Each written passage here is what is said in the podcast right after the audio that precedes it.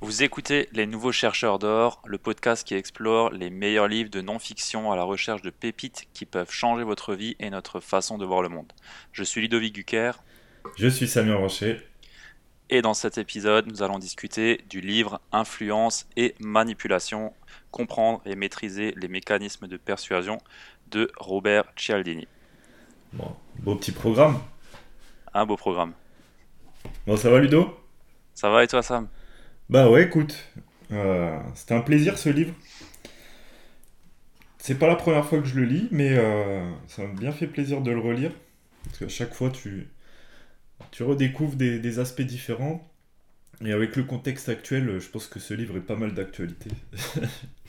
ouais, c'est vrai. C'est vrai qu'il est, il est d'actualité avec toutes les influences, toutes les manipulations qu'on a autour de nous, les pubs et ainsi de suite. Ça, ça fait de sens. Ouais, je pense qu'il y a pas mal de médias, euh, des mecs qui bossent dans les médias qui ont dû le lire. D'ailleurs, c'est euh, la référence euh, en termes de marketing, ce bouquin.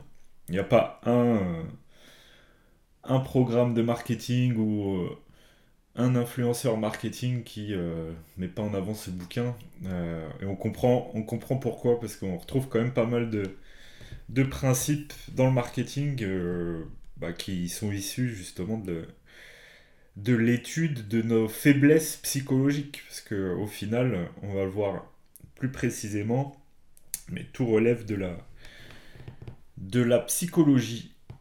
D'ailleurs, Monsieur Cialdini, l'auteur de ce bouquin, c'est un, grand psychologue euh, social américain, et il s'est spécialisé dans la persuasion, la négociation et la complaisance. D'ailleurs, son bouquin s'appelle L'art de la persuasion aussi. Enfin, le sous-titre du bouquin, c'est L'art de la persuasion. bon, qu'est-ce que t'en as pensé, toi?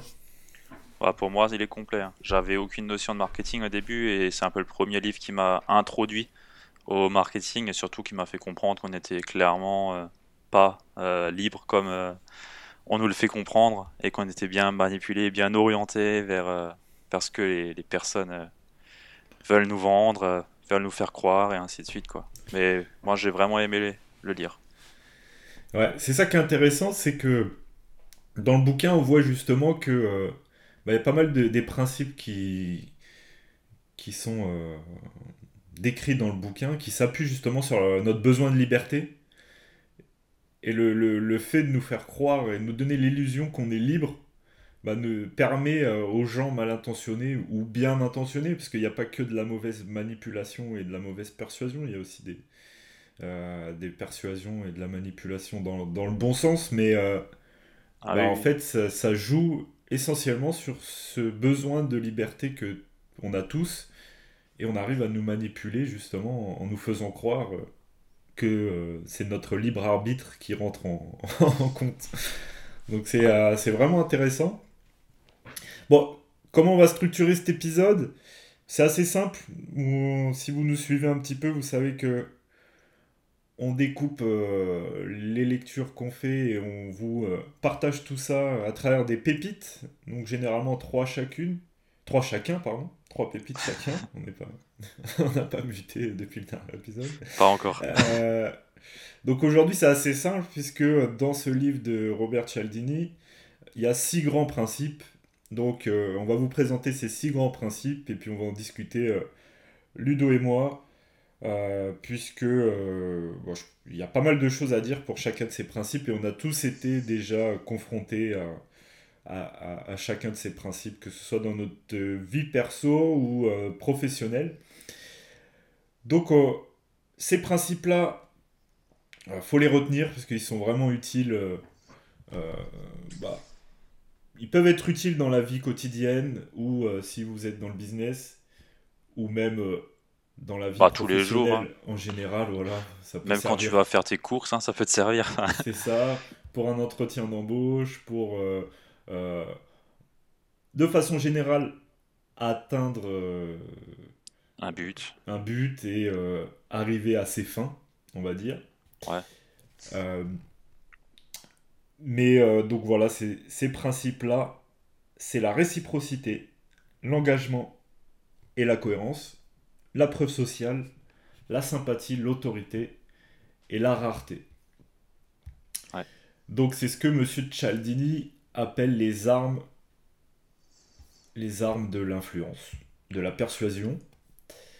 Et euh, donc, Monsieur Cialdini, voilà, c'est un psychologue euh, qui fait aussi de l'économie comportementale. Euh, et donc, dans ce livre, on parle bah, de, l'être humain avant tout et de son penchant un peu irrationnel. Et donc, Cialdini, il nous dit que l'irrationalité, elle est, plutôt prévisible puisque tout ce qui est rationnel, irrationnel pardon, répond un peu à des schémas qui sont prévisibles. Donc tout ce qui est prévisible, bah, ça peut être exploitable. Et euh, bah, c'est un peu ce qui est détaillé dans ce livre, c'est que bah, les professionnels de la persuasion, que peuvent être bah, les marketeurs, les vendeurs, euh, ou même des, les entrepreneurs, ou les hommes politiques, ou euh, les, toutes les personnes... même les collègues, hein, les, les, personnes qui veulent prendre un statut plus haut. Voilà. Donc tout ce qui nécessite de l'influence. Voilà, ouais. De façon générale. De façon générale, bah, repose sur l'irrationalité de, de l'être humain et euh, les schémas qui les schémas prévisibles qui en découlent et donc qui peuvent être exploités. Et euh, ce qui est intéressant, c'est la différence entre euh, persuader et convaincre. Donc persuader, c'est vraiment en, en, influençant et en jouant sur les émotions. Et convaincre, c'est plus sur convaincre par la raison et donc là, là le livre, c'est vraiment euh, persuadé. Donc c'est, on parle vraiment des, des émotions et, et, de tout ce qui est. Euh, oui, oui, là c'est pour ramener à la cause. C'est pas pour euh, montrer par A plus B que la solution c'est, la bonne. Quoi. Donc c'est, tout ce qui relève plus ou moins de l'inconscient. Ouais. Et donc il y a toute, toute une série, toute une. Notre vie est, est régie par tout un tas de ce qu'on appelle de schémas préétablis et donc ces schémas préétablis, c'est des automatismes, c'est ni plus ni moins que des automatismes, et euh, donc qui sont utiles, hein, parce que euh, l'être humain euh, et la civilisation, elle, elle, avance grâce à tous ces automatismes, parce que si on devait penser à chaque fois à à chaque fois qu'on a une décision à prendre, si on devait reprendre en compte tous les paramètres, tous les facteurs pour reprendre à, chaque fois euh, la, bonne décision, ça serait compliqué. Donc au fur et à mesure que la civilisation avance, il y a des automatismes qui se sont créés.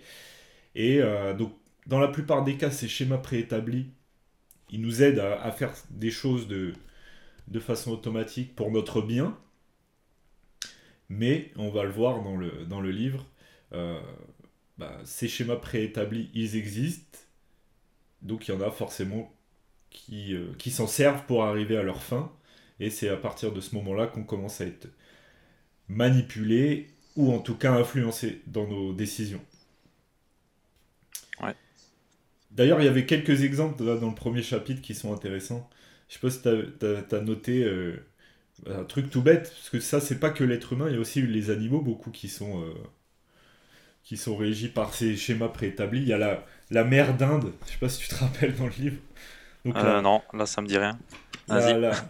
Donc la dinde, euh, pour reconnaître, c'est... Euh, ah si, si c'est bon. Je sais pas Des dindonous, c'est ce qu'on dit Des dindons? Non, je sais plus.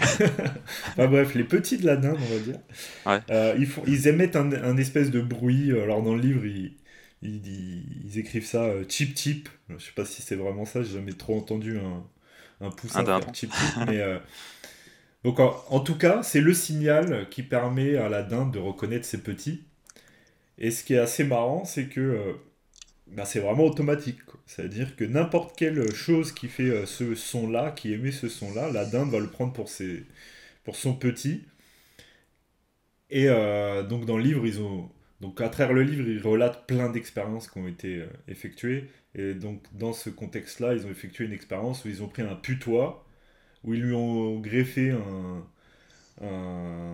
micro, euh, ils lui ont attaché un micro, euh, enfin, un, émetteur qui émettait un son euh, qui ressemblait à, au petit, celui émis par les, les, petits de la dinde. Et donc, la dinde prenait le putois pour un de ses petits, quoi.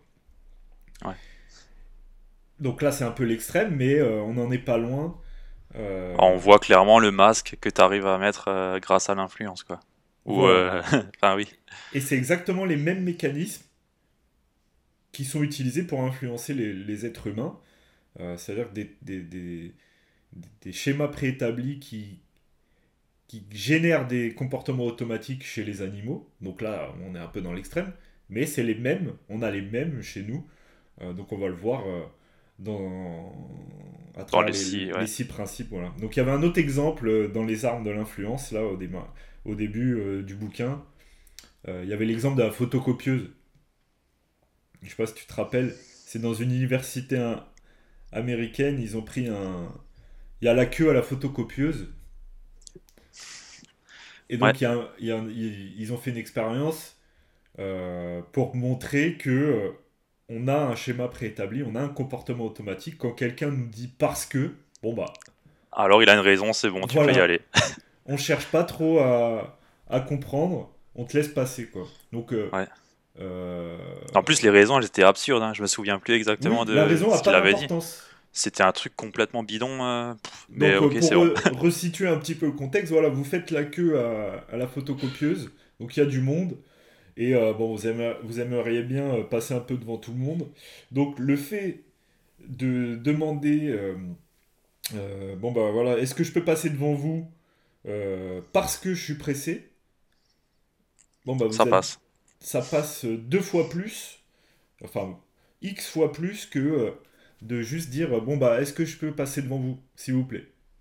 Donc là, dans, dans l'expérience, il y a 95% des gens qui disent non, euh, bah, voilà, pour quelle raison, enfin, pourquoi tu passes devant moi. Et le simple fait de rajouter euh, parce que je suis pressé ou parce que j'ai des photocopies à faire, alors que tout le monde est là pour faire des photocopies. parce que j'ai des photocopies à faire, en fait, ça crée. Le mot parce que crée une forme de tolérance. Et en fait, bah, il faut avoir une raison pour que tu puisses passer devant moi, mais le simple fait d'avoir une raison, en fait, suffit, en fait. bon, j'aimerais pas. Enfin, je me sentirais pas prêt à essayer, euh, mais, mais je suis sûr que ça marche. Franchement, je suis sûr que ça marche. Je suis sûr que ça marche. Euh, tiens, si je vais en course dans la journée, Ouais, je, me suis dit la même chose. Là, si je vais faire les cours, je vais essayer. madame, je peux passer devant vous euh, parce que. Parce que je dois payer. voilà, parce que je dois payer ou parce que je suis en train de faire mes courses. Bah, en fait, il y a beaucoup plus de chances que, bah, que les gens acceptent tout simplement parce que bah parce que, parce que, en fait. c'est euh, parce que c'est tout. Parce que c'est tout, et le, le mot parce que déclenche une, un comportement automatique chez nous. Bah qui, ok, s'il me dit parce que, c'est qu'il a une bonne raison, donc je le laisse, quoi. Voilà. Ouais. Donc ça, c'était assez intéressant. Il y a un autre truc dans le premier chapitre qui est intéressant. Euh, donc là, c'est pas, ça fait pas partie des principes de Robert Cialdini, mais c'est euh, dans le premier chapitre qu'il appelle les armes d'influence, il, il, nous montre bah, comment justement on a plein de, plein de schémas préétablis comme ça autour de nous. Donc après qui sont euh, qui relèvent des principes qu'on va vous présenter après. Mais il y en a un, autre, un dernier dans ce chapitre-là, c'est le principe de contraste. Je sais pas si tu l'as retenu, celui-là il, il est assez intéressant il est beaucoup utilisé. Et celui-là il montre même que les perceptions physiques sont manipulables. Ça veut dire, euh, c'est l'expérience des trois seaux d'eau. Je sais pas si tu te rappelles. Tu as un, chaud, un seau euh, froid, très froid, un seau très chaud et un seau tempéré. Et en fait, bah, après avoir mis ta main dans le, dans le seau froid ou dans le seau euh, chaud, du coup, et que tu le mets dans le, dans le, ta main dans le seau avec l'eau tempérée, bah, tu n'auras pas la même perception en fait. Après avoir mis ton, ta main dans l'eau très froide, bah, l'eau de du seau euh, avec l'eau tempérée te paraîtra, te paraîtra plus froide que euh, après avoir mis ta, ta main dans le, dans le seau d'eau chaude. Et, là, tu fais vite le lien avec euh, si tu veux vendre quelque chose, bah, tu mets d'abord le prix au taquet, tu le descends et ainsi de suite, et tu arrives plus facilement à convaincre. Ouais, ouais, je m'en souviens très bien de cet exemple. Il est très parlant. Je pense qu'il doit parler à tout le monde. Donc ça, c'est le principe de contraste et c'est beaucoup utilisé bon, à peu près dans, dans toute forme de hein. négociation. Euh, euh, bon, bah voilà, j'arrive avec une euh, proposition totalement ubuesque et pour mettre la barre très haute. Et puis après, on va le voir justement, il y a cette notion de concession. où bah voilà, je fais une concession, bon bah je revois mes intentions à la baisse, Et du coup, bon, bah, je crée un, contraste qui vont te pousser à accepter euh, ma deuxième requête, alors que ça se trouve, ma deuxième requête était ma requête initiale. Et je me suis juste servi de cette arme d'influence pour, euh, euh, bah oui, bah, ça t'emmener vers, ma, vers ma cause. Quoi.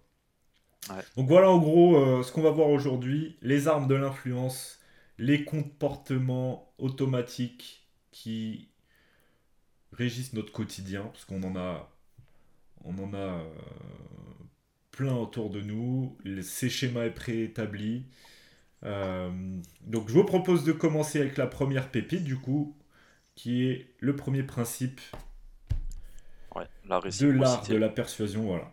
La réciprocité.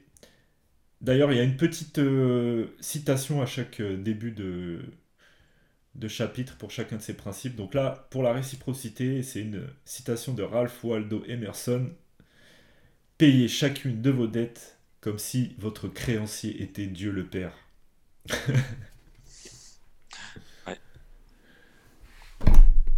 Bon, qu'est-ce que t'en as retenu de cette euh, loi, de ce principe de réciprocité, Ludo? Bah, c'est donnant-donnant. Bah, ouais, ce que j'en ai retenu, c'est que si tu veux que euh, quelqu'un te donne quelque chose, bah, faut que tu lui offres quelque chose aussi, en premier que tu lui donnes un sentiment qu'il est en, qui, qui, se, qui, te, qui se sent redevable à toi. Un peu comme euh, le marchand de fleurs euh, qui vient euh, et qui te donne une fleur en, te disant tiens c'est cadeau, bah, il attend en retour que tu le payes par générosité quoi. Même si il te le donne gratuitement, mais toi tu vas te sentir obligé de lui redonner quelque chose parce que parce que c'est bah, c'est bah, C'est un, schéma préétabli. Euh. Voilà, tu peux pas accepter quelque chose de gratuit. Il faut tout, le temps que tu redonnes la paire à, la personne. C'est ça. Mais on en revient à ce qu'on disait au, début, c'est que euh, bah, l'être humain il a évolué et euh, la civilisation elle a évolué. On est des êtres sociaux. Donc ça c'est typiquement le type de comportement qu'on a intégré au fur et à mesure de notre évolution et qui est devenu presque automatique, enfin qui est devenu automatique c'est que bah, quand quelqu'un nous donne quelque chose, bah, notre, euh, euh, voilà, on a des schémas préétablis qui nous, qui nous, qui nous forcent euh, presque à, vouloir lui rendre l'appareil, sinon on se sent mal en fait. on l'a tous, on l'a tous vécu ça dans, dans notre quotidien, dans notre vie. bah, je sais pas, qui est un ami bon, que tu vois pas souvent, qui te fait un, un cadeau pour ton anniversaire. Ouais. Euh, tu te sens... Bah, tu te sens, tendance à vouloir lui faire un, cadeau euh, pour son anniversaire en retour, même ah, si, euh, même si bah, c'est pas quelqu'un que tu fréquentes trop ou que de toi-même tu lui aurais pas fait ce cadeau. Donc ça c'est l'exemple typique. On a, on, a tous vécu ça. Ou alors, bah, voilà, quelqu'un qui t'envoie un, bah, pareil, un, message pour son, ton anniversaire. Bon bah t'auras tendance plus à, lui re-souhaiter à ton tour. Euh, donc ça, euh, c'est clair que dans nos quotidiens, c'est un principe qu'on euh, qu'on croise très très souvent. La réciprocité, il y a pas mal de bah, d'organismes, de d'entrepreneurs, de, de, marketeurs qui se servent de, de ce principe-là pour influencer nos comportements. Il y avait l'exemple dans le bouquin de la secte. Il y a une des sectes, là, la secte de Krishna, euh, qui est devenue l'une des sectes les plus riches au monde en, appliquant justement ce principe. Et on, on, en a tous croisé là, des, des démarcheurs comme ça dans la rue. En fait, euh, bah, ils ont compris qu'en offrant un, un, journal, un simple journal imprimé de trois pages, ou une fleur, justement, comme tu disais. Bah, quand ils offraient ça aux passants, ils récoltaient, euh, je sais pas combien de fois, plus de dons. Alors qu'avant, ils se contentaient juste bah, voilà, de, d'aller euh, euh, faire, la quête dans, voilà, ou faire la quête dans la rue. Mais le, simple fait de, d'offrir un journal et, et, ou une fleur, bah, en fait, ils ont multiplié leur, leur donation par je ne sais combien. Et donc, dans les années, je crois que c'est les années 70, ils sont devenus une des sectes les plus riches au monde, euh, juste en appliquant ce, principe de, de réciprocité, en, profitant de ce principe de, de réciprocité. Ouais, on est tous soumis tous les jours à ce, principe. Donc voilà. Et après, il y a plusieurs formes de ce principe, ça qui est intéressant. Il y a ce qu'on appelle les échanges inéquitables. Euh, il y a l'exemple dans le, dans le bouquin où euh, c'est une dame qui est, en, qui est en panne et il y a un jeune homme qui vient le, la dépanner sur la route, voilà, qui lui refait démarrer sa, sa bagnole et qui lui qui la, qui la, la dame donc le remercie et puis elle lui dit la phrase que tout le monde dit. bon bah je vous remercie beaucoup si vous avez besoin de quoi que ce soit. Et donc le mec, euh, il se pointe trois jours après, euh, euh, il tape chez la dame et lui dit Bon bah voilà, vous m'avez dit que si j'avais besoin de quoi que ce soit, je peux venir vous voir. Est-ce que ça vous dérange si vous me prêtez votre voiture? Bon bah là on voit typiquement que la dame, elle, pouvait pas faire autrement que d'accepter. Ah t'es obligé là. Voilà, il y a ce principe de réciprocité qui s'applique. Alors, c'est là que l'influence est, est forte, c'est bien entendu qu'elle peut refuser. Mais, tu, tu, le, fais pas parce que voilà. c'est dans les mœurs, t'es obligé. T'es es presque obligé, es, en tout cas t'es très fortement influencé à le faire. Et surtout, si tu le fais pas, bah, tu te sens mal. Ouais, c'est ça. Et t'as une dette envers la personne. Voilà. Et on en revient à ce que disait euh, Ralph Waldo Emerson. Au début, là, ouais. Voilà, dans la citation qu'ouvre ce chapitre. Payez chacune de vos dettes comme si votre créancier était Dieu le Père, parce que du coup, euh, bah, T'as plus ce principe. voilà, on se sent pas libre. On se sent pas libre quand on a une dette envers quelqu'un. Et donc c'est euh, c'est vraiment intéressant. Et euh, c'est là qu'il faut vraiment euh, comprendre, c'est qu'à partir du moment où on se sent mal de quelque chose, c'est qu'il y a un principe d'influence qui a été qu'on a été soumis à un principe d'influence. Parce que voilà, tu peux très bien dire, non, je veux pas te prêter ma bagnole. Mais le fait de te sentir mal, c'est que voilà, t'es es, influencé as par. Été, as été manipulé, ouais, ouais. Par un comportement euh, automatique. Donc, euh, ouais, pour la réciprocité, voilà, on a l'échange inéquitable. Ça marche aussi pour. Euh, c'est des choses qui sont très fortement inscrites dans les sociétés, bah, notamment dans la drague. Voilà, quand un homme invite une femme à boire un verre, bah, inconsciemment, il y a cette forme de réciprocité qui se crée et de cette bah voilà je t'ai offert un verre donc euh, bah, je, peux pas te lâcher maintenant euh, voilà j'attends quelque chose voilà c'est encore une fois c'est inconscient euh, mais on, voit comment c'est profondément ancré. Voilà une femme par exemple une femme qui accepte des verres en boîte de nuit bon bah elle est, elle est jugée. Ça veut dire que derrière forcément elle donne quelque chose en échange tu vois dans la perception des gens. Parce que justement, il y a cette loi de réciprocité qui dit bah, on n'accepte pas quelque chose sans, euh, euh, sans donner quoi que ce soit en retour. Donc, euh, il y a cette notion-là aussi. c'est ce qu'on appelle d'ailleurs les concessions réciproques.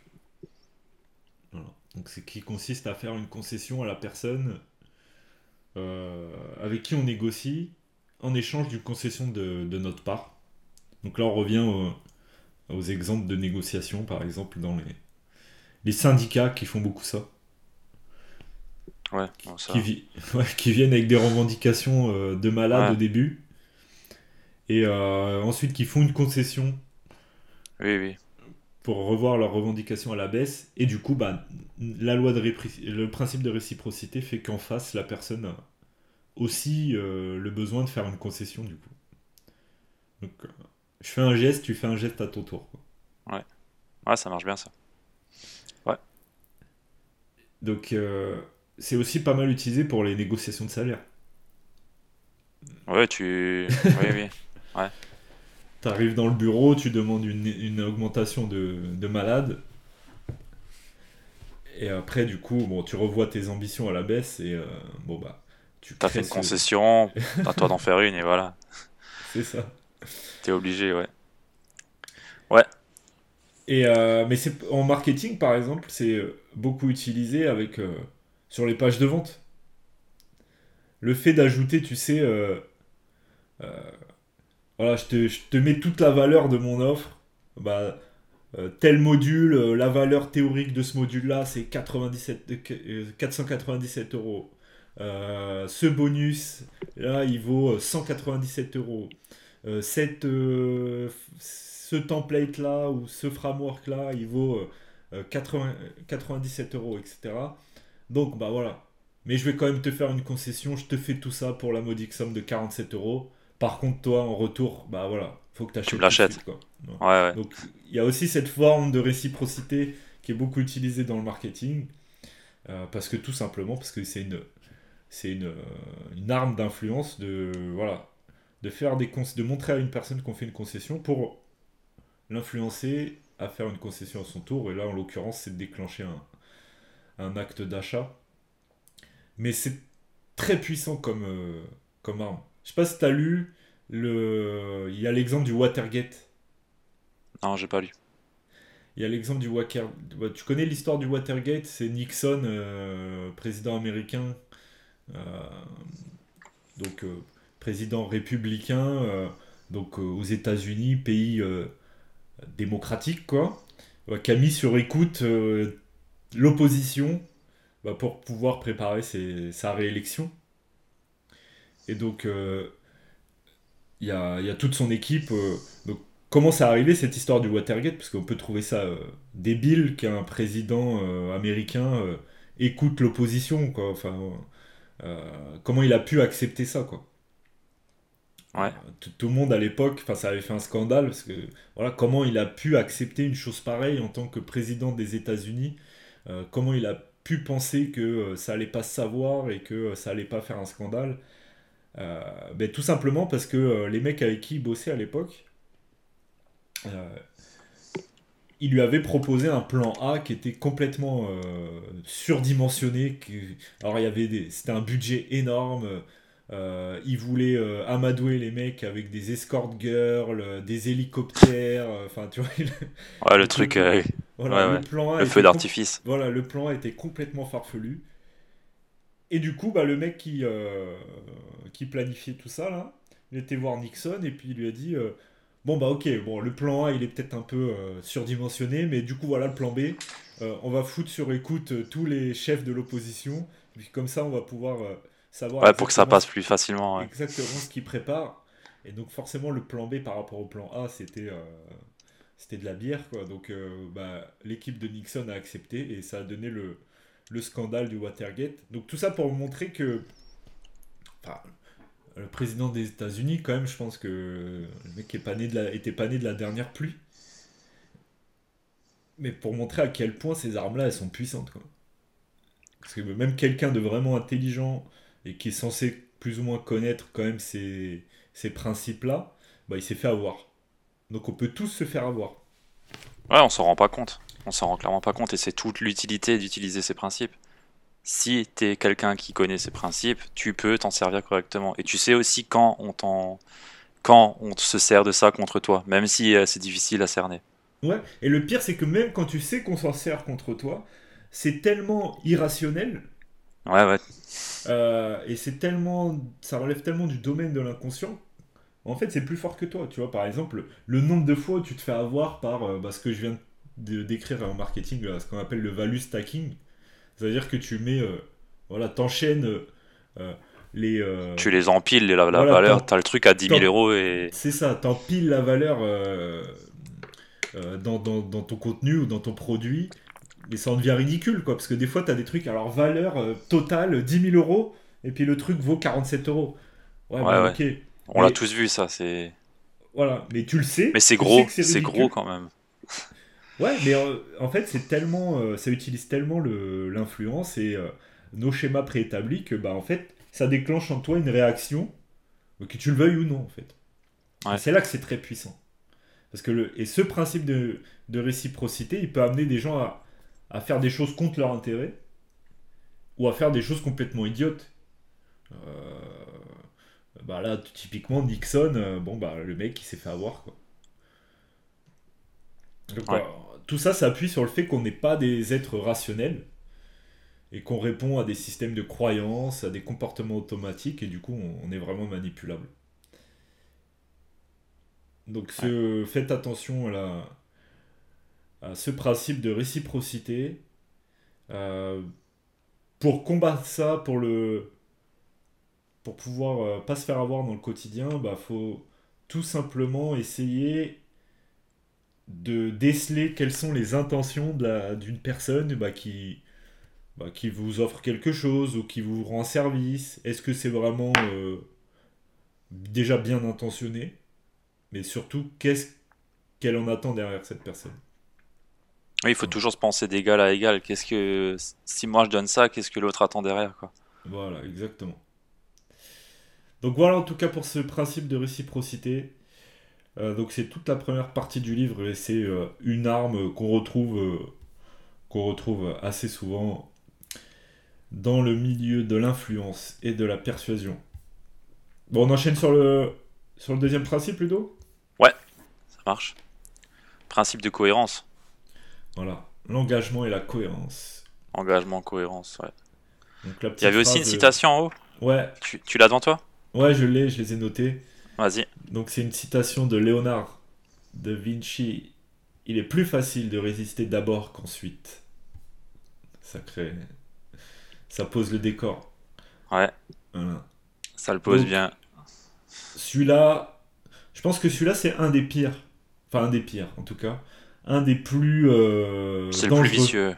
Le plus vicieux pour, euh, pour nous tous. Euh...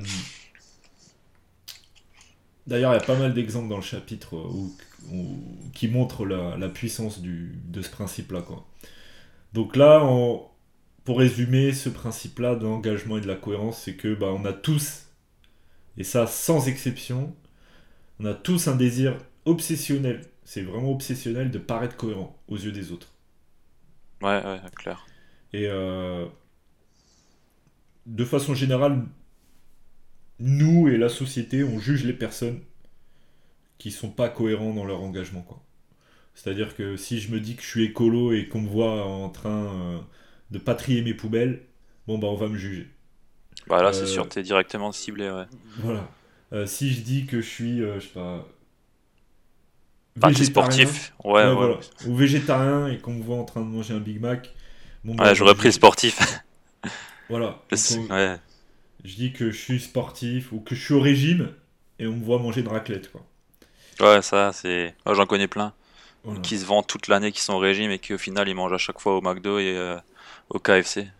Donc bah, naturellement, voilà, ce type de comportement va pousser les gens en, face de nous à, à penser que tout le reste et tout ce qu'on dit d'autre, c'est euh, des mensonges, c'est euh, on est mythomane, ou alors euh, voilà, on n'est pas cohérent sur un certain, euh, un certain aspect, et du coup, ça, on est jugé sur l'ensemble de notre personne. Et donc, inversement, vu que bah, ce, ce, principe s'applique à tout le monde, on a sans cesse le besoin de paraître cohérent aux yeux des autres, même quand c'est contre notre propre intérêt. Je veux dire, des fois, euh, ça arrive que. Donc, quand tu véhicules une image de toi et que tu veux faire en sorte de la maintenir, on va dire que ça passe encore.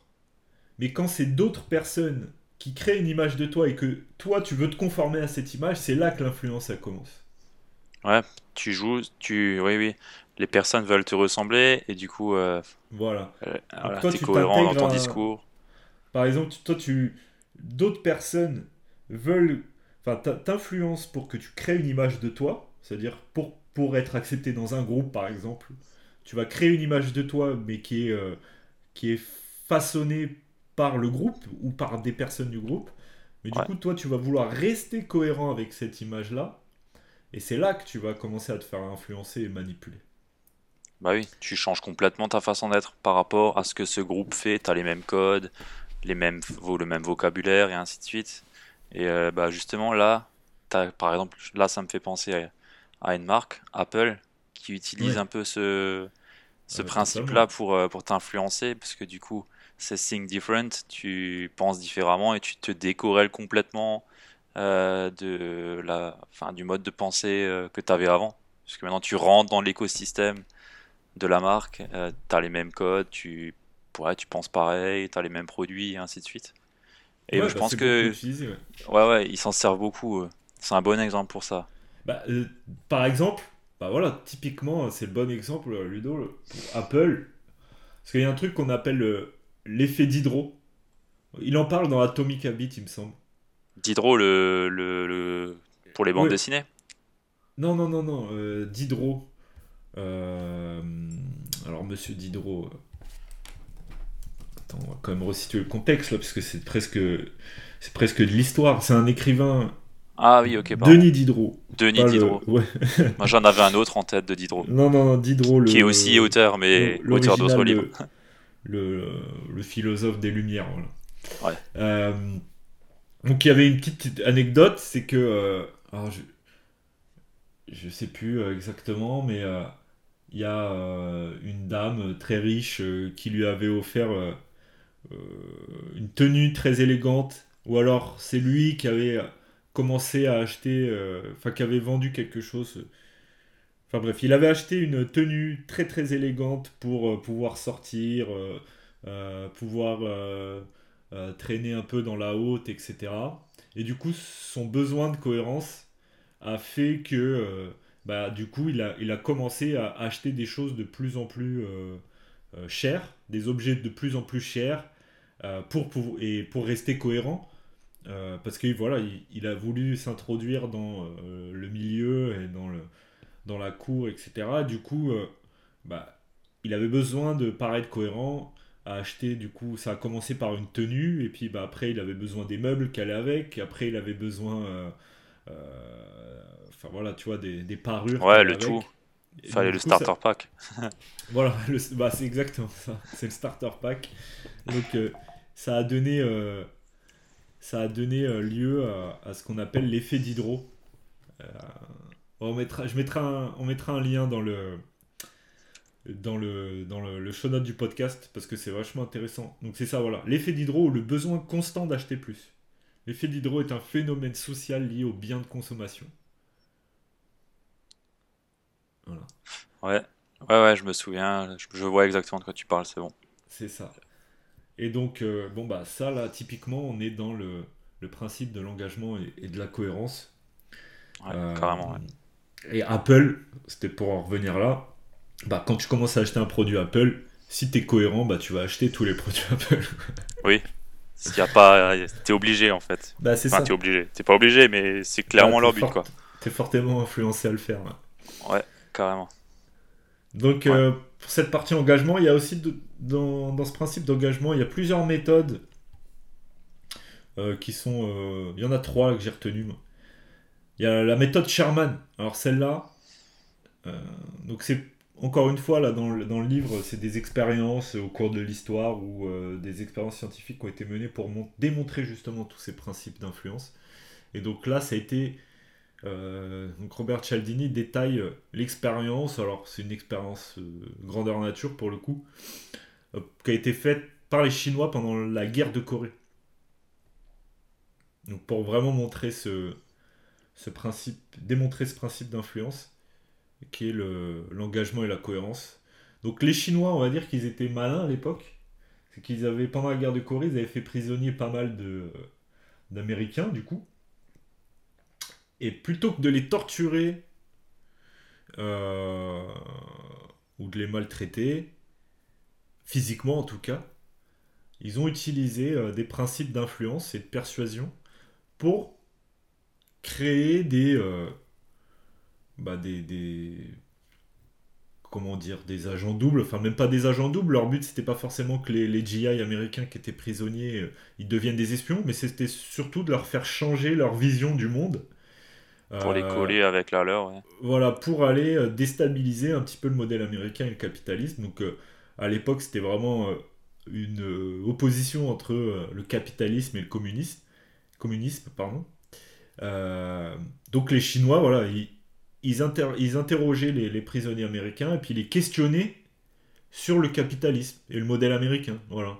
Voilà, comment ça fonctionne chez vous, comment ça se passe, euh, voilà, le, le, capitalisme et tout ça. Et du coup, petit à petit, il les amenait à faire des concessions sur ce modèle. Donc euh, les GI, ils commençaient à ouais, c'est super, chez nous, on est libre, on fait ce qu'on veut, etc. Et puis petit à petit, il les amenait à faire euh, des concessions. Bah ouais, mais c'est vrai que ouais, mais, ouais, la contrepartie, c'est qu'il y a un peu de chômage. Ah ouais, mais chez nous, dans le communisme, il y a zéro chômage. Tu vois ah, Il, y a, il y a un peu d'inégalité Il y a des riches, des pauvres. Ah, mais chez nous, dans le communisme, il n'y a pas d'inégalité, justement. Et du coup, petit à petit, ils poussaient les, GTI américains à, créer ces concessions-là. Et le fait qu'ils fassent des concessions, bah, les pousser à être cohérents. Et du coup, ils continuaient de plus en plus à faire des concessions sur le capitalisme, jusqu'à, pour certains, euh, bah, changer de camp carrément. Et là où les Chinois étaient encore plus malins, c'est que ils faisaient signer les déclarations des soldats. Ouais, pour les engager encore plus. Voilà, parce que le simple fait de signer, donc ça c'est un autre, un autre principe, c'est euh, ça d'ailleurs qui est assez répandu et qui est assez décrit. Euh, par exemple, quand tu veux atteindre des objectifs, il y a tu as plus de, de chances, euh, ta probabilité d'atteindre ton objectif quand tu l'as écrit, que tu t'es engagé en l'écrivant, est beaucoup plus forte que si tu dis juste, tiens, je veux faire ça. Euh, donc là, les, Chinois, ils connaissaient bien ce principe-là. Du coup, ils ont euh, influencé les, les, les, GI à signer leur déclaration. Et le besoin de cohérence fait que, bah attends, alors qu'ils étaient, ils ont écrit ça sous l'influence quand même assez forte. Hein. Les mecs, euh, si tu regardes un peu les images, dans le livre, il y a deux, trois images, les mecs, ils sont comme ça, euh, ils mangent pas. Euh, donc là, ils arrivaient dans la fin de l'interview, on leur offrait un thé et, et, quelque chose à manger. Bon, bah, du coup, tout de suite, déjà, t'es influencé, quoi. Il y a le, la réciprocité. On t'apporte quelque chose direct. Voilà, il y a, la, il y a la, la, loi de la le principe de réciprocité qui est utilisé aussi. Et du coup, à la fin, bah, ils sortaient de là, ils avaient signé leur déclaration où ils commençaient inconsciemment à critiquer le capitalisme et à, et à adhérer, entre guillemets, au communisme. Et du coup, bah, après, ils avaient ce sentiment de rester cohérents parce que bah, quand les, leurs, euh, euh, leurs amis, euh, enfin les autres soldats américains venaient à leur tour, et bah, les Chinois disaient ah, bah, Tu vois, tel soldat, il a écrit ça, qu'est-ce que t'en penses? Tu vois? Et du coup, du coup, il se rattache. Ouais, ouais. Voilà. Et du coup, il y en a même qui rentraient ensuite aux États-Unis et qui étaient vraiment OK, qui étaient, euh, qui avaient des doutes sur le capitalisme et sur euh, le modèle américain et euh, et du coup, les Chinois avaient planté la graine du communisme comme ça dans les cerveaux des, des GI américains. Donc on voit quand même que ce principe d'engagement et de cohérence, il est archi puissant. Quoi. Ouais, c'est clair archi puissant. Après, il y a d'autres méthodes aussi. Euh, il y a le technique du pied dans la... la technique du pied dans la porte. C'est assez connu. Euh, ah oui, maintenant que tu es là, allez, on y va, on va parler. Et après, tu peux le manipuler encore plus. Ouais, oui. Donc, un petit engagement euh, permet la probabilité d'un engagement plus important. Il y avait, y a, donc, il y avait l'exemple, il y a une expérience dans, en Californie qui, qui a été menée. Euh, il venait voir des gens, petit quartier très californien, euh, avec des pavillons euh, tous semblables, avec un petit jardin devant là qu'on voit dans les films là, tu sais. Ouais.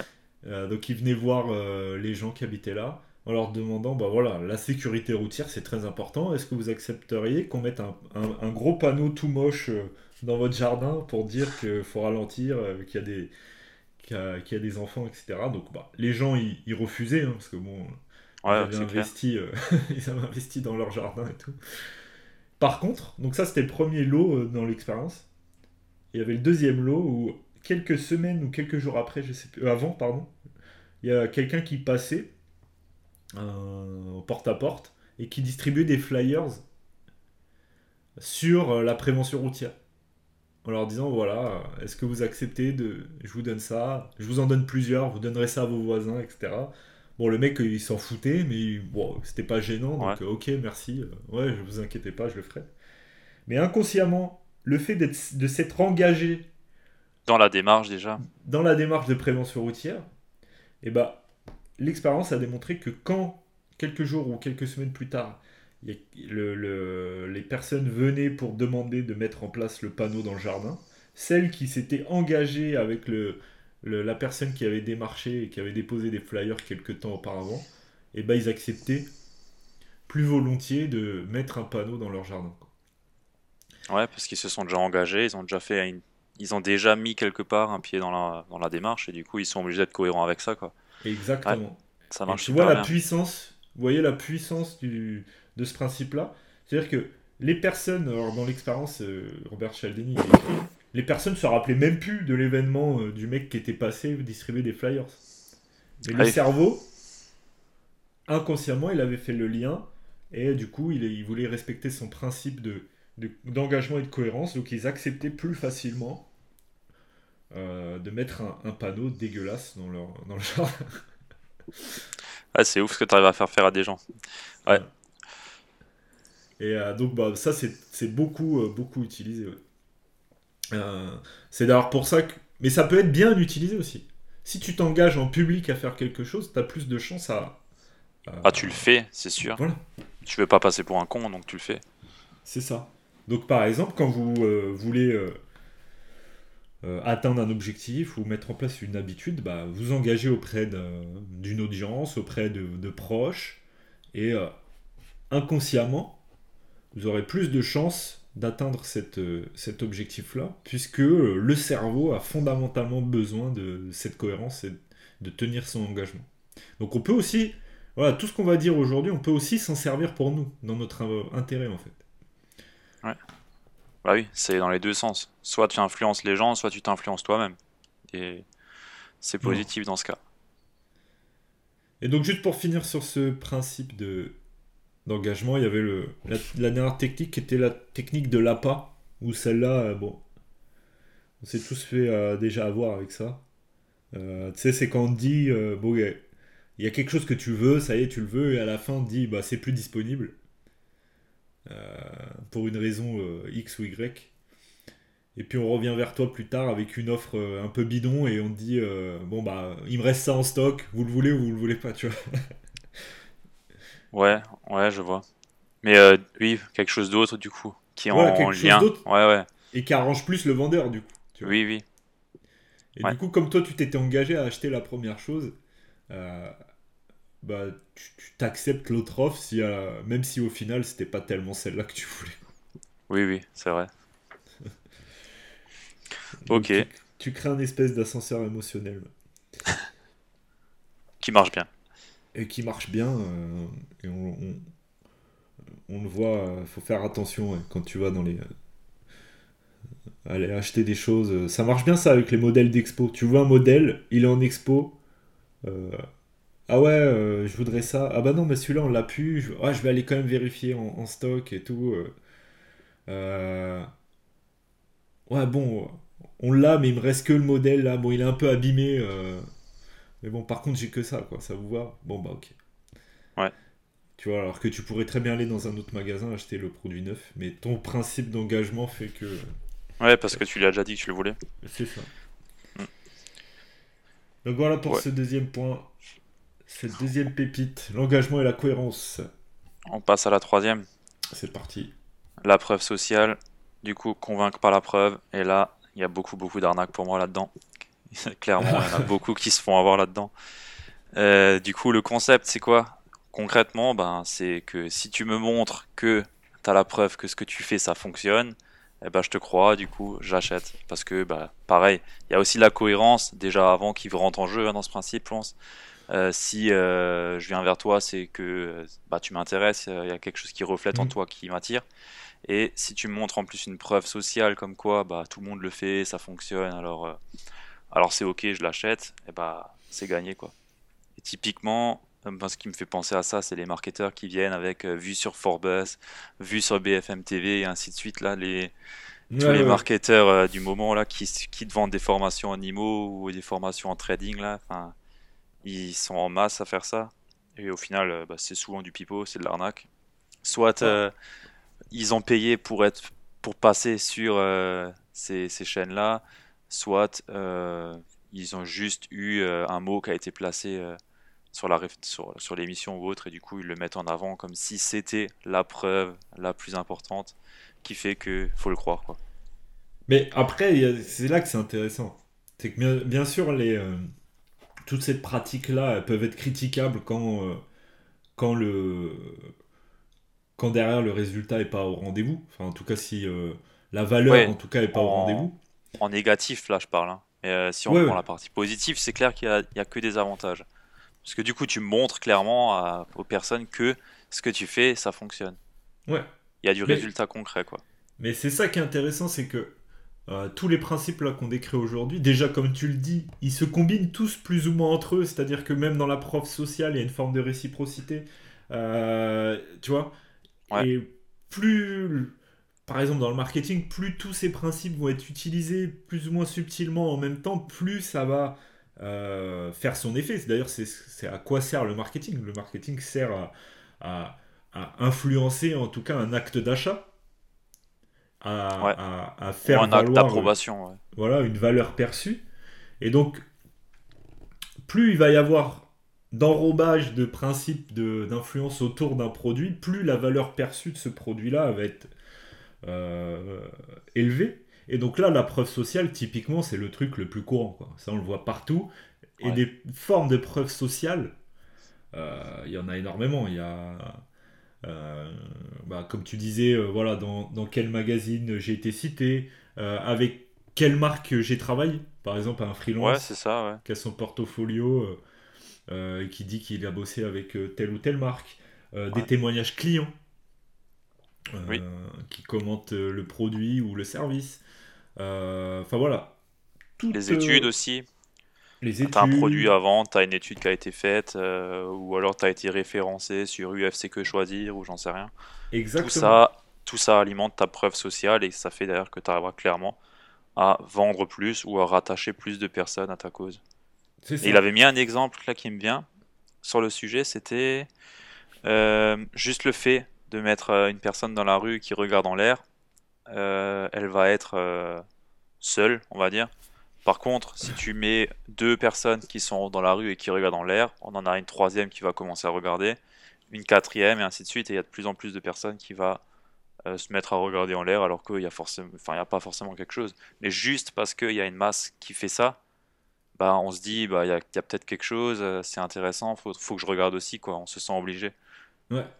Et c'est là que c'est vraiment intéressant dans le marketing, et que le marketing, c'est vraiment ça fondamentalement c'est que tu vois là ce que tu viens de décrire, bah, c'est valable aujourd'hui, mais c'était valable il y a 2000 ans aussi. Ah il y a 2000 ans, euh, dans les rues d'Athènes, s'il y avait un mec qui levait les yeux au ciel, euh, et qu'il y en avait un deuxième qui arrivait et qui levait les yeux au ciel, bah, tous les autres autour qui arrivaient, ils levaient les yeux au ciel.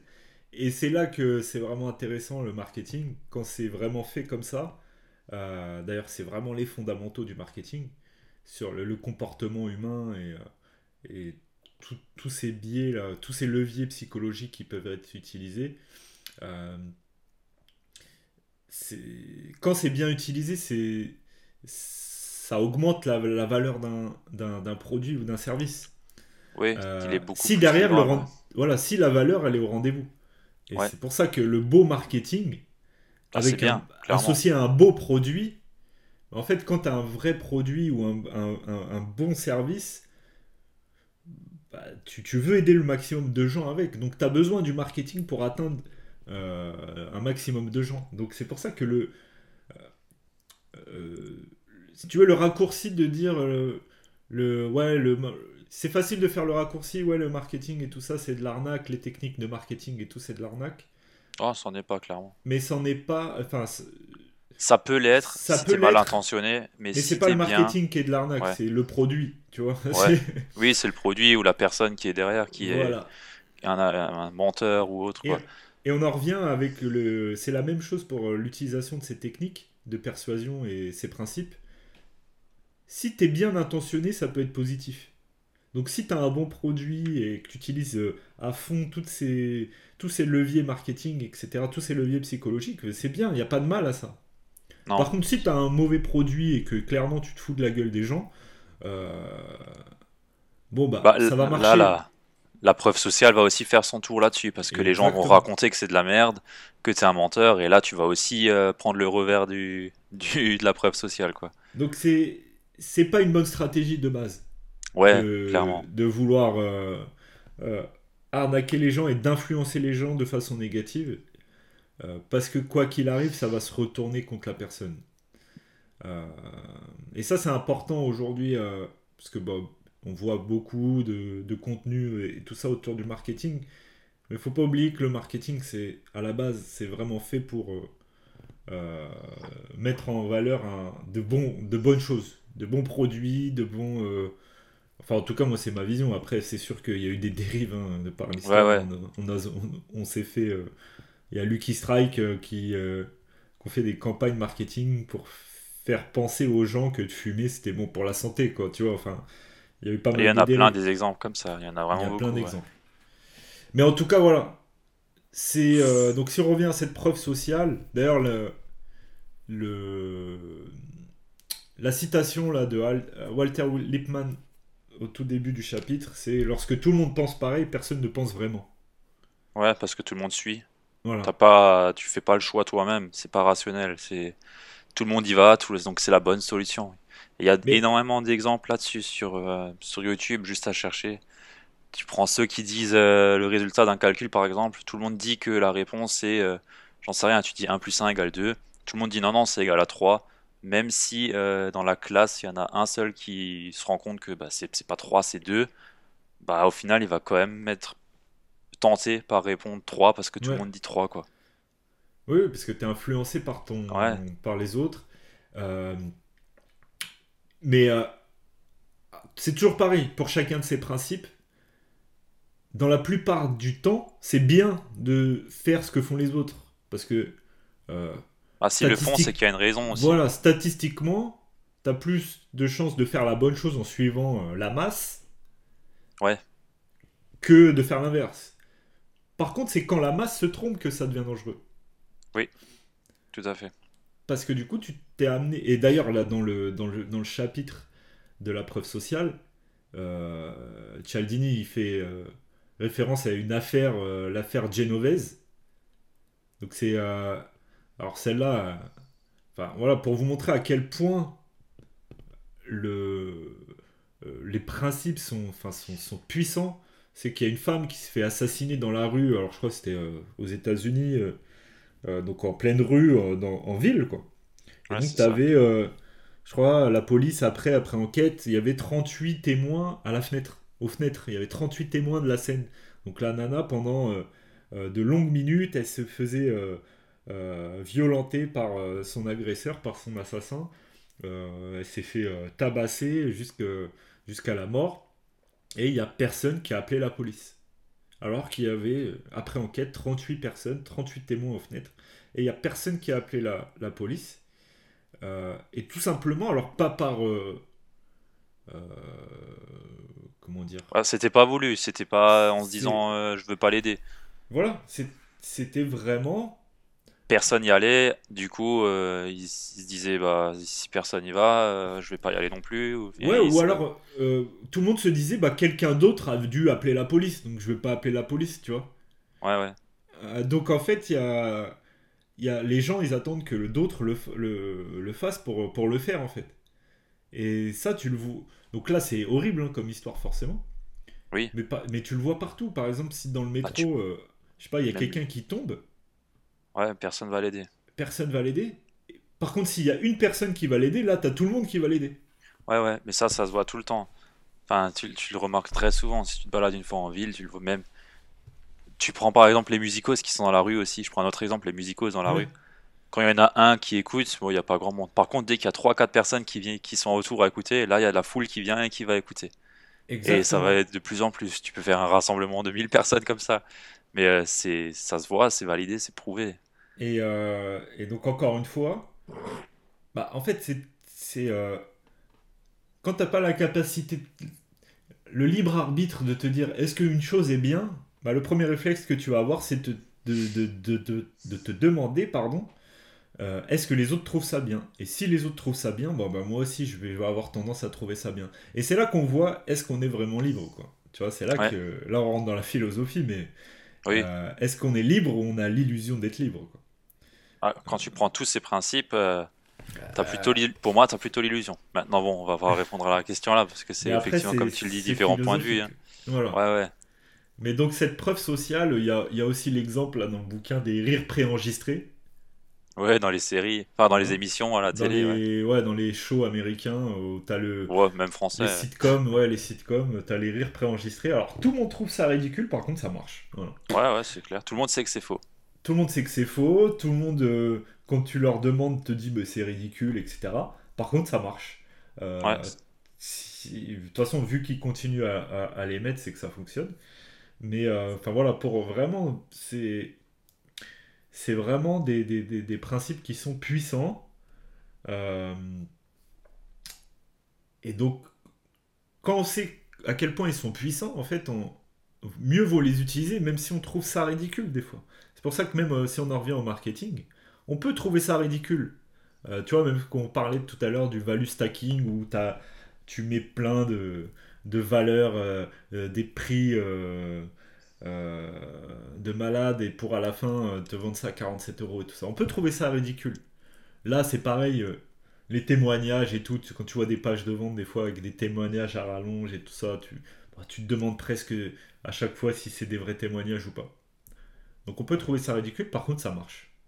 Et si ils y sont pas, les témoignages, bah t'as pas, T'as pas envie d'y aller. Ouais, t'as pas la confiance, ouais, ouais. Donc c'est pour ça que même en- sur une page de vente en marketing ou de façon générale sur un site web, Il euh, faut en mettre. Voilà. Et en plus de ça, le meilleur, euh, même pour les objections, euh, pour lever des objections, il n'y a rien de mieux qu'une preuve sociale. Ouais, on est d'accord. Quand c'est quelqu'un, tu vois, par exemple, si tu vends un produit et que euh, ton client a une objection, bon, bah, il n'y a rien de mieux qu'un témoignage d'un client pour lever cette objection-là. quoi. Bah là, il a tout de suite la preuve que, ok, c'est bon, lui, limite, il peut encore aller lui parler, tu mets un contact et ainsi de suite, il a encore plus la preuve. C'est ça. Mais euh, ouais, clairement, c'est un très bon levier pour euh, péter des barrières. Donc, euh, donc quand c'est bien utilisé, c'est très efficace. Et euh, donc, si on revient au marketing, c'est des choses qui, de toute façon, il faut utiliser. Voilà. Euh, si demain, je sais pas, si sur ton blog, euh, euh, ton, un de tes articles est repartagé sur un, sur un, un- une publication site, co- voilà, connue ou quoi que ce soit, bon bah. Ah, c'est la mets-le sur ton- Ouais, sur ton blog que tu as été repartagé parce que tu as ce principe d'association aussi euh, qui est une forme de preuve sociale. Par exemple, euh, si on revient au marketing, euh, un article, un titre d'article dans lequel tu vas dire, euh, je sais pas, euh, les, euh, les X routines matinales d'Elon Musk. ça marche bah, tout de suite. Ça marche tout de suite parce que ton article est, et toi, en tant qu'auteur, il est euh, inconsciemment quelque part, tu es associé à Elon Musk. Donc les gens vont venir cliquer. C'est une forme de preuve sociale aussi. Ouais, parce qu'il y a Elon Musk dedans. Ouais, Voilà. ouais, c'est clair. Donc tout ça, quand c'est bien utilisé, quand c'est bien compris, c'est très efficace. Et euh, en termes de marketing, c'est très très puissant. C'est clair. Et que de toute façon, c'est obligatoire. La preuve sociale, euh, la moitié des choses euh, qu'on fait, c'est en fonction de ce que font les autres. Quoi. Enfin, même plus que la moitié. quoi. Ouais, plus de la moitié. Donc sur- pour finir sur cette- ce principe de preuve sociale, il y avait un dernier truc, c'était euh, pour montrer la puissance euh, euh, de ce principe-là, c'est la, la thérapie de Bandura. Tu sais, c'était dans, le, dans le livre là, le- le- un- un- je crois que c'était un enfant ou, ou un adulte, je sais plus d'ailleurs, qui avait peur des chiens. Je me souviens plus. Et euh, le, le fait de regarder d'autres gens jouer avec les chiens en vidéo, bah, ça réduisait son, sa phobie et sa peur, euh, sa, peur, euh, sa peur des chiens.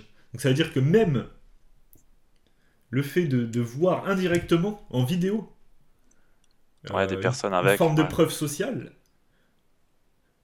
bah, ça influence euh, tes comportements. Ouais. Donc c'est vraiment, c'est vraiment puissant. Et euh, donc ouais, il y a- juste pour finir sur ce, juste pour finir là-dessus, il y a le, qu'est-ce que je voulais dire? Ouais, sur l'affaire Gé- Génovese. Donc ouais, si euh, un jour vous avez besoin d'aide dans la rue ou quoi que ce soit, le meilleur moyen de déclencher le phénomène de preuve sociale, c'est de désigner clairement quelqu'un du doigt et lui dire aide-moi, plutôt que d'appeler à l'aide. Parce que.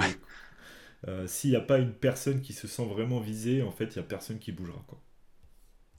Ouais, c'est vrai. Gueuler à l'aide, à l'aide, à l'aide, il n'y a pas forcément beaucoup de monde qui va venir. Mais par contre, si tu cibles quelqu'un, ça marche mieux, ouais. Ok, Ça marche. Bon, on, on va accélérer parce qu'on traîne un peu là. Ouais. On avait, dit qu'on essayait de réduire euh, le, le, temps de nos épisodes. Bon, on va accélérer. De toute façon, ce livre-là, il faut le lire quoi qu'il arrive. Là, on va vous décrire les, les principes. Ouais, ouais, clairement. Il faut vraiment le lire. Donc, euh, allez, partie 4. La quatrième pépite, la sympathie. Donc là, phrase, euh, la citation d'intro, voilà, le travail d'un avocat consiste pour l'essentiel à rendre son client sympathique au jury. Phrase de Clarence Darrow. Donc voilà, c'est copain copain, on connaît bien ça, ça marche super bien. Un pote qui te qui te recommande euh, un produit, je sais pas, il y a quelque chose qui parle à tout le monde, c'est je pense les Tupperware qui marchent ah bah super bien. Là, tu es en plein dedans, Herbalife, euh, les Thermomix euh, pour la cuisine. Tout le, ouais, tout le MLM, le marketing voilà, réseau. Euh. Là, Et il y en a beaucoup, beaucoup qui s'en servent. Encore plus aujourd'hui, je pense que si vous traînez un peu sur les réseaux sociaux, il y a énormément de MLM qui se fait multi-level marketing, où les gens ils viennent, ils font copain-copain, ils s'intéressent à toi, ils te demandent comment ça va, ce que tu fais dans la vie, et ainsi de suite, et après ils te proposent leur service. Mais ça, c'est clairement une forme d'influence qui est très, très bah. prônée dans ces systèmes-là. Ah bah là, c'est. Ils font que ça, les mecs. C'est étudié euh, au microscope, c'est clair. Parce que bon, naturellement, là encore une fois, c'est un schéma préétabli. Hein. On associe ce qui est sympathique, ce qui est beau, euh, à ce qui est bon et bien, quoi. C'est-à-dire, ouais, c'est vrai. Il y a qu'à dans les films, les gentils ils sont beaux, ils sont sympathiques, et les méchants ils sont moches et ils sont désagréables. Ouais, c'est vrai. exact. Donc, euh, donc ça, c'est vraiment un schéma préétabli. Tout ce qui est sympathique, tout ce qui euh, attise la sympathie est positif. Euh, et ça, fait plus vendre. Voilà, forcément beaucoup de gens qui s'en servent. Notamment dans le bouquin, il parle de la, méthode là, du, vendeur de voitures, Joe Girard, ouais, ouais. qui a fait fortune simplement en envoyant une carte tous les ans à ses clients ou à ses prospects. Vous êtes un ami. Point Joe Girard. Et donc le fait, le, le, simple fait de faire ça, bon bah les gens, euh, quand ils avaient besoin d'acheter une bagnole, ils allaient chez Joe Girard. Quoi. Bah oui, puis il est sympa, alors autant y aller. Hein. tout le monde a ça, tout le monde a un peu ses repères avec le garagiste, je vais chez Intel parce qu'il est sympa. Euh, je vais acheter ma caisse chez je sais pas qui parce qu'il m'offre le café. Ou alors, euh, ouais, c'est exactement ce biais qui est utilisé chez Nespresso aussi. Il t'offre tout le temps un café quand il va. Ou en tout cas, à l'époque, avant Covid, il, il proposait un café. Et c'est clairement utilisé pour euh, mettre le. La réciprocité, il y a la réciprocité aussi. Voilà, il y a ça, plus la sympathie. C'est ça. Tu vois, il y a toujours tout ça qui se cumule et plus t'en utilises, plus c'est puissant. Mieux c'est, plus c'est euh, bon. Et là, les compliments aussi, bien entendu. Euh, bah, il y a cinq sentiments que j'avais notés, moi. J'en avais noté cinq. Les vêtements, où du coup, ça apporte la sympathie. Un mec en costard, si tu veux lui acheter, je sais pas, une caisse, une maison, c'est mieux que si tu viens en jogging, quoi. Mhm. Euh, l'aspect physique, s'il est bien rasé, si la personne, euh, la femme, elle est bien coiffée, et ainsi de suite, si elle est belle, s'il est beau, ça marche bien. Les compliments, du coup, voilà, faut faire gaffe à pas être dans l'excès, hein, parce que sinon, c'est clairement, euh, ça se ressent aussi. Il y a le contact aussi, plus tu es familier avec les personnes, tu touches les personnes, contact physique, et ainsi de suite, c'est une petite tape sur l'épaule, t'es sympa, ça marche bien. Et l'association d'idées, bah, si tu va dans le sens de la personne pour la, on va comment dire, euh, lui montrer qu'elle a raison, que je suis d'accord avec elle, je vais dans sa cause, bah t'es aussi sympa, tu te raccroches à elle, et du coup elle a plus confiance en toi et t'arrives à l'influencer derrière sur, ce que toi tu veux vraiment. Euh, c'est assez puissant quand même. Ouais, là il y a plein de formes, euh, effectivement, la sympathie, c'est une arbre redoutable de, de l'influence. Ouais c'est clair. Et c'est pour ça aussi que euh, les gens qui font du porte-à-porte, etc., ils demandent est-ce que vous avez des personnes autour de, de, vous à me recommander? Comme ça, toi, quand tu, le, le, démarcheur va voir la personne, en fait, il, se sert de la sympathie qu'il y a entre les personnes. Ouais, je viens d'un tel. Euh, voilà, je viens de la part d'un tel, et du coup, bah, le produit se vend forcément mieux puisque le, le vendeur porte la sympathie qu'il peut y avoir entre les deux personnes. Donc il y a vraiment à chaque fois, il y a vraiment différents angles d'utiliser le principe d'influence. Euh, mais euh, c'est puissant, quoi. C'est puissant. Il y a aussi la, puissance du, déjà vu, qui est une forme de sympathie. Euh, tu vois, tous les marketeurs qui te bastonnent avec des pubs pour que tu les vois, tu les vois, tu les vois, et que ah tu ne vois que, ça déclenche une certaine forme de sympathie. parce que plus tu vois quelque chose, plus tu es en terrain de confiance. Ouais, c'est un terrain connu, ouais, tu le connais, c'est bon, tu l'as déjà vu. Et je me suis déjà fait avoir en plus. Bah voilà. Et c'est pour ça que le, retargeting, c'est chiant, mais ça marche. Parce que le c'est pas ton cerveau rationnel qui agit, c'est ton cerveau irrationnel. Et quand tu vois des pubs d'un mec euh, bah, que tu as déjà été voir et que tu le revois sans cesse, sans cesse, et ben inconsciemment tu crées une forme de sympathie et tu auras plus de chances à, acheter ces d'acheter ces produits par la suite. Quoi. c'est vraiment puissant. Euh, d'ailleurs, c'est pour ça que si vous faites un peu de marketing, il faut montrer sa tête. Euh, dans ses mails, il faut mettre sa petite photo en bas, son nom, pour vraiment habituer les gens à, à, vous voir et créer une forme de sympathie. Quoi. Ah, ça, je le fais pas, moi. Je mets pas ma bah, tête dans les mails. Voilà, ça c'est une technique. Euh, Même sur une newsletter, tu le ferais? Bah ouais, tu mets ton petit, ta, tête en bas, une petite euh, bulle avec ta photo, que les gens, quand ils lisent ta newsletter, à la fin, ils, te voient. Tu vois? Ouais, ouais, c'est vrai. Et du coup, ça crée une forme de sympathie, ils te connaissent, ils, ils, s'identifient à toi, euh, et c'est plus humain. ouais, je vais essayer. Bah, essaye, tu le diras. Tu vas un taux de lecture tu, me diras si ça marche bien. Et après, voilà, il y avait la méthode euh, bah, qu'on connaît tous euh, dans les films, du gentil flic et du méchant flic. Euh. bon, bah, il y en a un qui joue le rôle de méchant et l'autre qui il joue le rôle du sympa. Et bien, bien souvent, c'est à lui qu'on fait les aveux. C'est vrai. puis il y a le principe d'association, comme tu disais.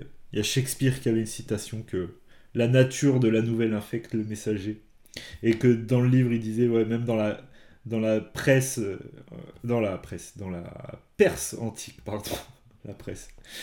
Euh, le, le, le, messager, quand il avait une mauvaise nouvelle, il était exécuté, et quand il avait une bonne nouvelle, euh, il avait un bol droit à un banquet, à la célébration, etc. Ouais, ouais, vaut mieux être celui-là qui ramène les bonnes nouvelles que les, les mauvaises. Exactement, c'est pour ça aussi que. Même si t'as rien à voir avec. L'apporteur de mauvaises nouvelles, ça marche pas en, en marketing. Euh, quelqu'un qui vient te dire tiens vous savez euh, là c'est dangereux euh, tu vois par exemple moi je travaille dans l'informatique je sais que c'est pas une bonne chose d'aller voir des clients ou des prospects de leur dire ah bah là vous savez on s'est introduit chez vous enfin voilà vous avez une faille de sécurité tout ça enfin c'était pas très bien vu quand tu fais ça. Ouais. parce que tu apportes une mauvaise nouvelle du coup ça t'a pas t'apporte pas de la sympathie. Enfin les gens te donnent pas de la sympathie quoi. Oui, oui tu viens avec du négatif ouais. Voilà. Puis il y a l'exemple aussi du présentateur météo euh, qui se fait insulter quand il, quand il, annonce de la pluie ou des tempêtes, alors qu'il y est pour rien, le pauvre, mais il y a ce principe d'association qui fait, qui déclenche ou non la sympathie du coup. C'est vrai. Bon voilà, la sympathie, c'est à utiliser, à réutiliser. Donc, suite à la sympathie, ah faut être sympa. on enchaîne sur la. La suivante, c'est quoi l'autorité hein? L'autorité, les signes de l'autorité. Et la petite citation qui va bien suivez un expert de Virgile. Depuis quand? Bon, bah là. Euh, ah. Vu le C'est ça, vu le contexte actuel, on est en plein dedans, avec le Covid, et... etc. Donc, euh, bon, bah. En gros, euh, l'autorité, c'est l'effet blouse blanche. Hein. c'est tout ce qui peut prouver l'autorité. tout ce qui voilà, tout ce qui prouve l'autorité, on a, on a plus tendance à s'y conformer. Euh, la peur de l'uniforme, euh, le, on a plus tendance à écouter un médecin. La hiérarchie, euh, les métiers à autorité. Une personne qui porte une blouse blanche, même si elle n'est pas médecin. ouais. Voilà. Ah, il y a plein d'exemples là-dedans, c'est clair. Qui pousse à, à écouter.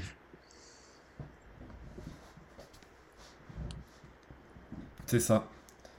Et d'ailleurs, là, il y a une expérience horrible pour montrer la puissance. Les galons et ainsi de suite. De ce principe-là dans, dans le bouquin, l'expérience de Milgram. Donc, c'était une, une, étude là, menée par un professeur en psychologie, Stanley Milgram, qui a pris euh, des gens au hasard.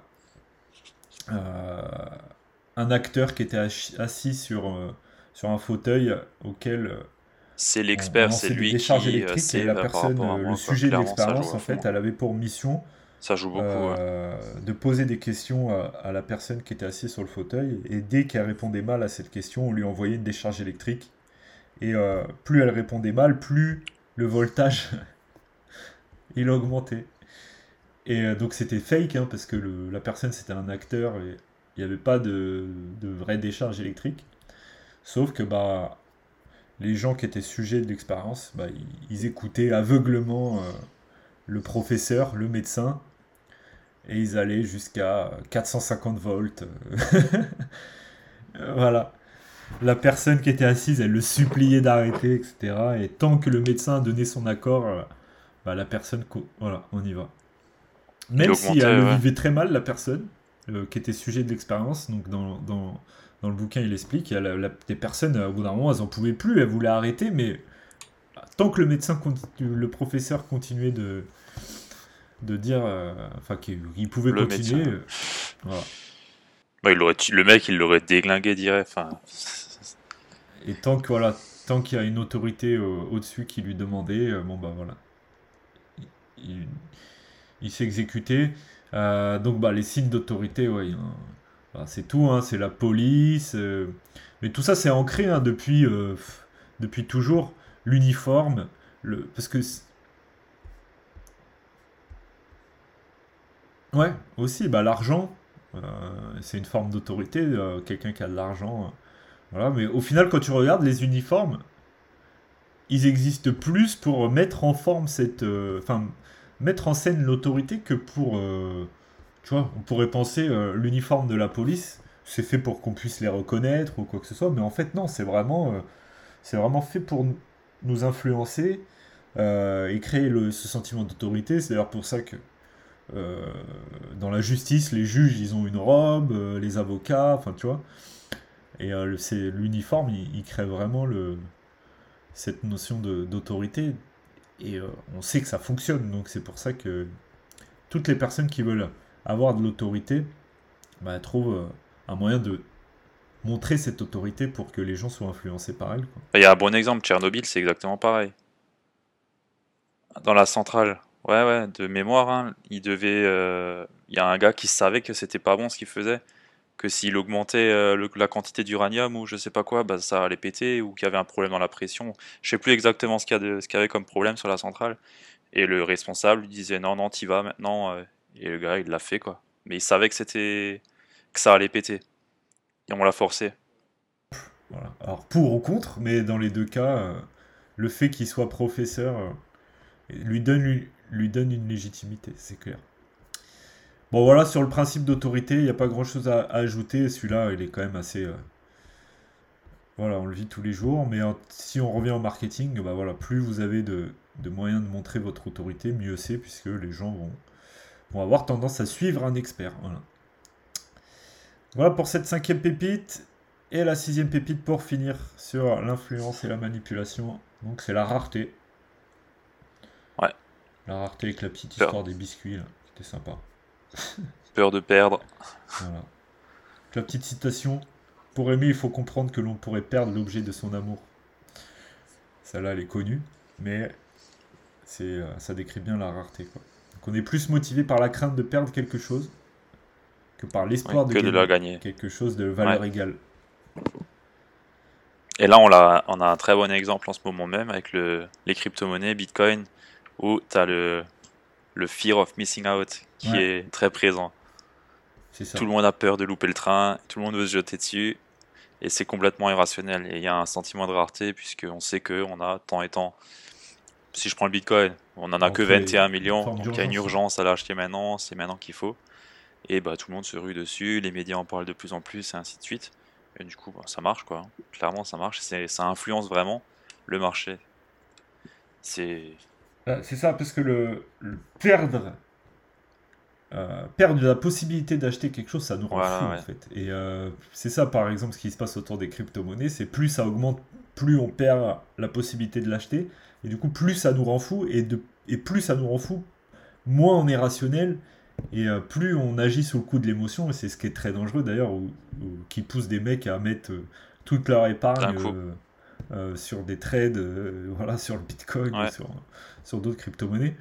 Et, euh, mais tout ça, c'est créé par ce sentiment de rareté, par ce principe de rareté. Et ce principe de rareté, alors là, il, il est joué partout. Hein.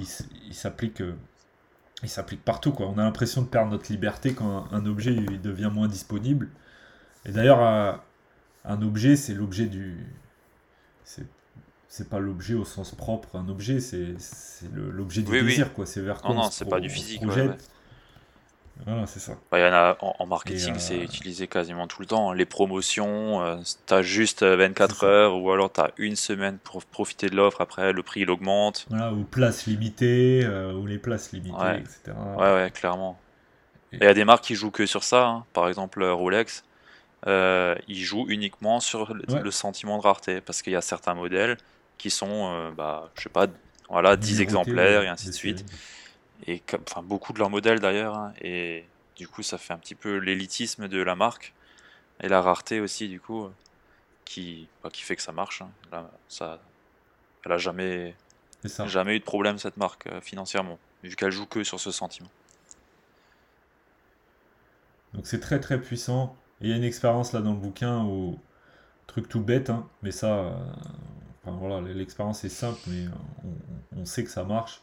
C'était deux groupes. Euh, euh, dans, une personne qui passait avec une boîte de biscuits et distribuait des biscuits un peu dans le. Dans, au milieu d'un groupe. Donc il y avait une biscuit où la, boîte était pleine. Une boîte de biscuits où la boîte était pleine. Et donc les gens prenaient les biscuits ou il y en a qui refusaient. Par contre, quand la boîte où il, il restait deux ou trois biscuits dedans, en fait les gens trouvaient que les biscuits étaient meilleurs alors que euh, euh, c'était les mêmes biscuits que lorsque la boîte était pleine. Donc le, simple fait d'avoir un sentiment de rareté augmente la valeur, crée une perception que le, produit euh, a une plus grande valeur ou euh, est meilleur, etc. Et c'est ce qui se passe dans, bah, dans le marketing, c'est beaucoup utilisé pour tous les objets qui ont de la valeur bah, paraissent une valeur perçue plus, plus, plus forte, alors que bon, fondamentalement, c'est pas forcément le cas. Quoi. Ouais, c'est la même chose. C'est la même chose qui est utilisée. Et donc c'est très très puissant, ça influence beaucoup nos comportements, le, le sentiment, enfin le principe de rareté. Et euh, d'ailleurs, c'est un truc intéressant, c'est que les révoltes, les révolutions, ils, sont, ils naissent de ce sentiment de rareté. Dans le livre, il en parle. Euh, c'est que ceux qui font les, la, révolution, c'est pas, euh, c'est pas les gens extrêmement pauvres, c'est des gens qui ont goûté une forme de, de prospérité, à qui on la retire derrière, et bah du coup, bah non, là, le, on leur retire une forme de liberté qu'ils avaient eue jusqu'à maintenant, et euh, du coup, ça, ça crée ce principe, enfin, ça active ce principe de rareté, et du coup, là, les gens ont un comportement plus. Euh, ouais, parce qu'ils perdent. Ils perdent au change et ils, ils perdent au change, pas. exactement. Et on préfère perdre, on préfère euh, ne pas gagner que perdre. Ouais. Et c'est aussi le fait que beaucoup de personnes passent pas forcément à l'action. Parce qu'elles savent ce qu'elles ont aujourd'hui, mais elles ont peur de perdre ce qu'elles ont aujourd'hui en, en, passant à l'action sur euh, une nouveauté. Tu vois? Aussi. C'est aussi quelque chose qui. Bon, là, c'est pas pour de l'influence maintenant, mais c'est un comportement humain qui est ancré en nous, quoi. Bah, ce principe de rareté, ouais, c'est clair. Que on a l'impression que les, occasions, plus elles sont exceptionnelles, plus elles sont intéressantes. Alors que bon, fondamentalement, est-ce que quand on, juge les deux choses sur les mêmes critères, est-ce que c'est vraiment le cas? Pas forcément. Quoi. Donc euh, ça, ce principe de rareté, voilà, il, agit vraiment sur la valeur qu'on donne aux choses. Euh, donc il faut faire attention. Comment, dire non euh, lorsqu'on est soumis à ce principe d'influence? Faut se rappeler qu'une situation de rareté obscurcit forcément notre réflexion. Donc, euh, dans cette situation, il euh, faut se rappeler qu'on n'est pas capable de réfléchir de façon rationnelle. Et il faut vraiment se poser la question est-ce qu'on veut vraiment cette chose Ou est-ce qu'on est soumis au principe de, de rareté et on veut cette chose parce qu'elle est rare ou alors on veut vraiment cette chose quoi. Ouais.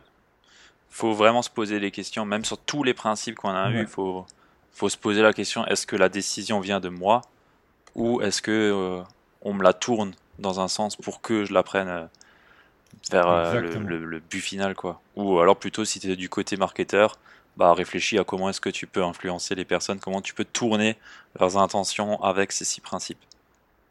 Exactement. Et de façon générale de toute façon c'est pour ça que cet épisode il, est il était important et que ce livre il est important et qu'on vous recommande de, de le lire même si vous ne faites pas de marketing, parce qu'en fait, ça, ça permet vraiment de voir toutes les façons dont on peut être influencé dans notre quotidien. Et une fois qu'on est conscient de tout ça, ça continuera de fonctionner parce que, comme on l'a dit, c'est irrationnel et c'est inconscient. Donc, ça, on sera quand même soumis à, ce, à ces principes. Par contre, lorsque on comprend qu'on bascule dans l'émotion, en fait, pour chacun de ces principes, quand on bascule dans l'émotion, c'est un signal d'arrêt d'urgence, quoi. Qu'on n'est plus en train de, on n'est plus en train de réfléchir de façon rationnelle. c'est là qu'il faut... Voilà, c'est là qu'il faut se poser les questions. Ok, à partir du moment où je réfléchis plus de façon rationnelle, bon bah je, euh, j'arrête et euh, je reprends mes esprits quoi. Est-ce que c'est vraiment moi qui est en train de décider ou est-ce que je suis en train de me faire influencer? Ouais. Donc c'est pour ça que ce bouquin était important. Cet épisode, il est important aussi.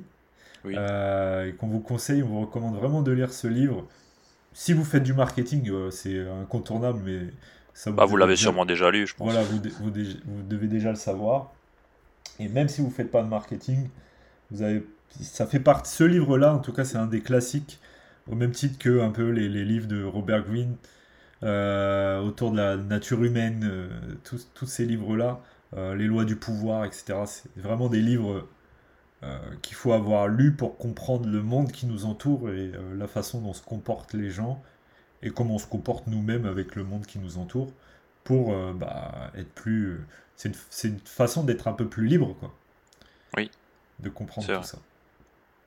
Bon bah voilà Ludo, on a fait le tour je pense. On a fait le tour, ouais. C'était un bon, épisode. Nickel, nickel. Influence et manipulation, on vous recommande vraiment ce bouquin. N'hésitez pas à aller l'acheter. D'une part, on vous mettra tous les liens qu'il faut dans la show note. Et euh, vous retrouvez un peu tout ce qu'on a cité dans la show note.